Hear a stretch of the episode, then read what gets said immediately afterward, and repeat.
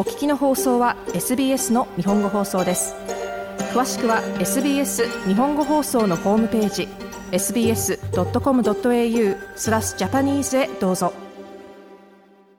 今夜はシドニーで活動する俳優でシアターメーカーそしてパペティアと呼ばれる人形使いでもある岩崎真由さんにお話を聞きます。岩崎さんは今月18日ダーリングクォーターにある劇場で日本の昔話をもとにした子供向けの35分間の人形劇リトルボーズコンコンを上演します。まずは岩崎さんに作品の内容について聞きました。ストーリーは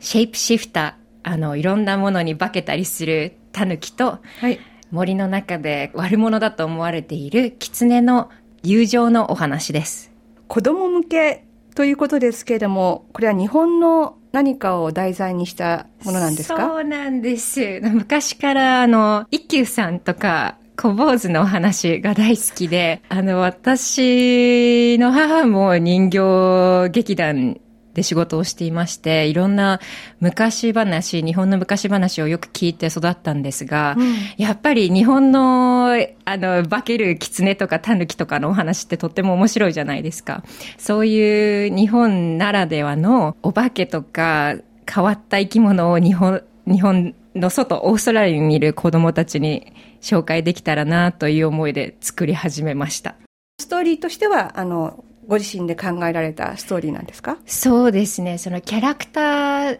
主人公はその昔からあるような日本のお話をもとにしたんですが、お話はオリジナルです。どうしてこの作品を作ろうと思ったんですか？きっかけは2020年に COVID でパンデミックが広まった時に、あの、舞台の仕事をいくつかなくしまして。で、その時に急にぽっかり空いた時間をどうやって過ごしたらいいのかなと思っている時に、母が日本にいるんですが、よくズームでお話をしていて、昔好きだったこと、母の人形劇を見ることとかの話をしてて、やっぱり自分でも作ってみようという 時間ができたんですね。それで母に手伝ってもらって最初の1体目の人形を作りました。昔からそういう何か作ったりとかってされてたんですか？そうですね。昔から絵を描いたり工作がすごい好きで、もう作ってみたいお話とかあったら、まあとりあえず自分で描いてみたりとか、あの、自分で作ってみたりっていう風にしていたんですね。ただ人形を一体作ったことはなかったんですが、まあ、ここ、オーストラリアに移ってからも6年ぐらい人形劇団と仕事をしたりしていたので、あの人形を作るっていうののハードルはなかったんですよ。まあ、顔から作ってみて体をつけて動かせればいいんじゃないかな みたいなぐらいな気持ちで始めたんですけれども、作り出したらとっても楽しくて、こだわりが出てきて、愛着が出てきて、そこからまあ母のアドバイスとかを受けたら、最初の小坊主が生まれました。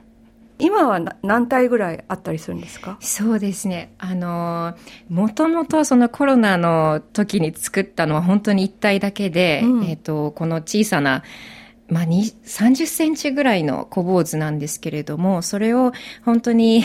ベッドルームにあるテーブルの上で劇を作ってフィルムにして作品を作ろうっていうところから始まったんですが、はい、今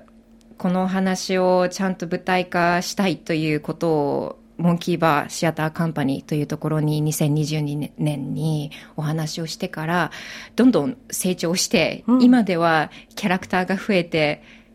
5体、6体になりました。そこで、やっぱりこのプロの人形作りの方に手伝ってもらおうと思い、うん、今回の舞台のためにはすごく素敵なお人形をメルボルンで作っていただいています。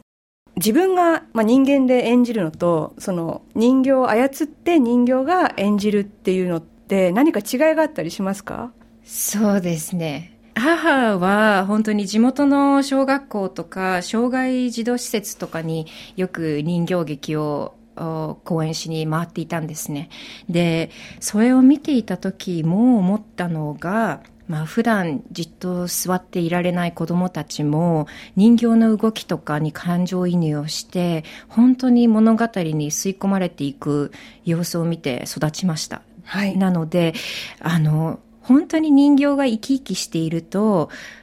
お客さん、子供たちはそこに引き込まれていくので、そうですね、人形を操ってる時は自分が演じてるっていうよりも、本当に人形にこう気持ちを託しているという感じがするので、あんまり緊張しないんですよ。自分が舞台に立っている時よりも人形と一緒にいる方が頼もしいというか、本当に不思議な共同制作という感じですか？小さい頃から母親の人形劇を見てきたという岩崎さん。目が肥えている分、例えば他の人形劇を見てパペティアの上手い下手がすぐ分かってしまったりするのでしょうか。あ、この人上手だなとか、新人だなとか、わかります。か？やっぱり人形使いっていうパペティアっていうのは本当に技術がいる仕事で、あんまりそういう話はしないと思うんですけれども、その演じる方がその人形を持った瞬間から、その人形が息を吸うというか、息、なんて息遣いがこう繋がっていくのがよくわかるんですね。やっぱり、それは、パペティアの人形使いの方で本当に上手な方が人形を操ると、まあ、人形ってただのオブジェクト、生きているものじゃないんですけれども、本当に息を吹き込むことができるんですね。はい、っていうのは、多分人形が生きたように見えるのって、お客さんとか子供たちのイマジネーションが関わってこそ生き生きするんです。っていうのは、多分上手な人形使いの方が人形を操ると、その人形使いの方が見えなくなる。本当にその人形しか見えなくなるっていうのが技術だと思うんです。すごく難しいけど、そういう人形使いの方の舞台を見ると、本当に感動します。やっぱり何年もトレーニングをして、うん、自分の操作は本当にミニマムじゃないけど、無駄な動きがなくて、その人形を動かすのに多分全神経を使っているんだなと思います。なんかこう初心者がやりがちな失敗とかってありますか？人形使いの。そうですね。まずは本当に人形と出会うとこからなんですよね。その初めて操る人形に会った時に、こう、粘土でできてんのとかいう感じじゃなくて、こう、ああ、こんにちは、じゃないけど、本当に自己紹介をするような気分で、いつも人形をピックアップします。それと、あとはやっぱり首とかの息遣いがやっぱり大事だなと思います。その、人形は操る人によって性格が変わったりするんですね。っていうのは、はい、やっぱりパッと見た第一印象で、この人形はちょっともうせかせかして、おっちょこちょいな感じがするなって思うと、私の息もこう、はっはっはじゃないですけど、ちょっとこう、軽やかになったりして、その動きが直に伝わるので、多分、その、初めて人形に会った時に、あ、この子はどんな子なんだろうっていう息遣いを最初にこう感じると、いい人形使いになるんじゃないかなっていつも思っています。岩崎さんの人形劇は日本の昔話をもとに着想を得たもので、劇の言葉は英語です。日本のお話をオーストラリアですることに何か特別な思いはあるのでしょうか？実は私が留学してオーストラリアに移って海外で生活するようになってから今年でまあ、年齢がバレるけど、本当に人生の半分はもう海外にいる年になるんですね。うん、23、2023年。で、この留学して日本出てからいろいろ考えてた、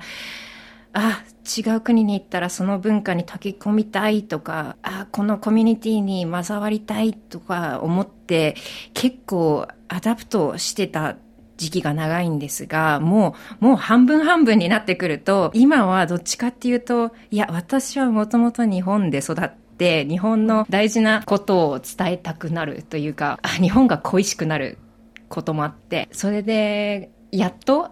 自分の日本の話を伝えたいなという思いで作りました。これが初めて英語で書いた作品なんですが、はい、あの、日本の昔話の独特な昔々あるところにみたいなこういう楽しいリズムとかを入れたいと思った時に英語でどういうふうにできるかなとか、そういうことは考えるのがやっぱりとても楽しかったし難しかったです。でも、やっぱりこのキャラクターたちも本当に日本昔話の小坊主というよりはいろんな、まあ私自身みたいにいろんなカルチャーが混ざったいろんな考え方、動き方をする小坊主でいいんじゃないかなということで、この主人公を実はあの、シェイプシフター、変身する狸にしました。日本の昔話を元にした設定。岩崎さんは最初、オーストラリアの子供たちにも分かりやすいようにと、なるべく日本語を使わない方針でいたそうです。しかし実際に小学校でワークショップを行い、そのフィードバックを受ける中で、その考えが変わったそうです。全然子供たちはもっと素直で、日本の独特のカルチャーをそのまま、あ、そういうもんなんだって受け入れてくれることがよく分かって、今回はもう時々日本語も出てくるし、数を数えるのは日本語になったりとか、本当にあんまりそのオーストラリア人向けだから英語っていうよりは日本語でいいんじゃないかなって思うところは日本語のままにしたりしました。そうですね。オーストラリアにいる日本人の子供たちに見てもらいたいなっていうのは強い思いがあります。なんかやっぱりオーストラリアにいるとなかなか、まあ、リプレゼンテーションじゃないけど、そういうお話を、まあ、メインストリームの劇場で見ることもないし、子供の劇もなかなかないので、あ、こんな音楽とか、こんな山とか、こんなお寺の風景が日本の風景なんだよっていうのを見せられたらっていうのは強い思いがあります。でも、なんだろう、やっぱり子供の時に聞くお話って、ってそういう国の違いとかあんまり考えないで見るじゃないですか。私もラプンツェルとかの話を聞いて、うん、私も髪の毛長くなったらラプンツェルになれるとか、うん、なんだろう、金髪とかそういうことを考えずに見ていた時代ってとっても大事なので、やっぱりオーストラリアの子供たちにも、あの、日本の遠い国の話っていうよりは、ああ、そういう話昨日見たんだ、みたいな感じで一部になってもらえたら嬉しいです。シドニーで活動する俳優でシアターメーカー、そしてパペティアの岩崎真代さんでした。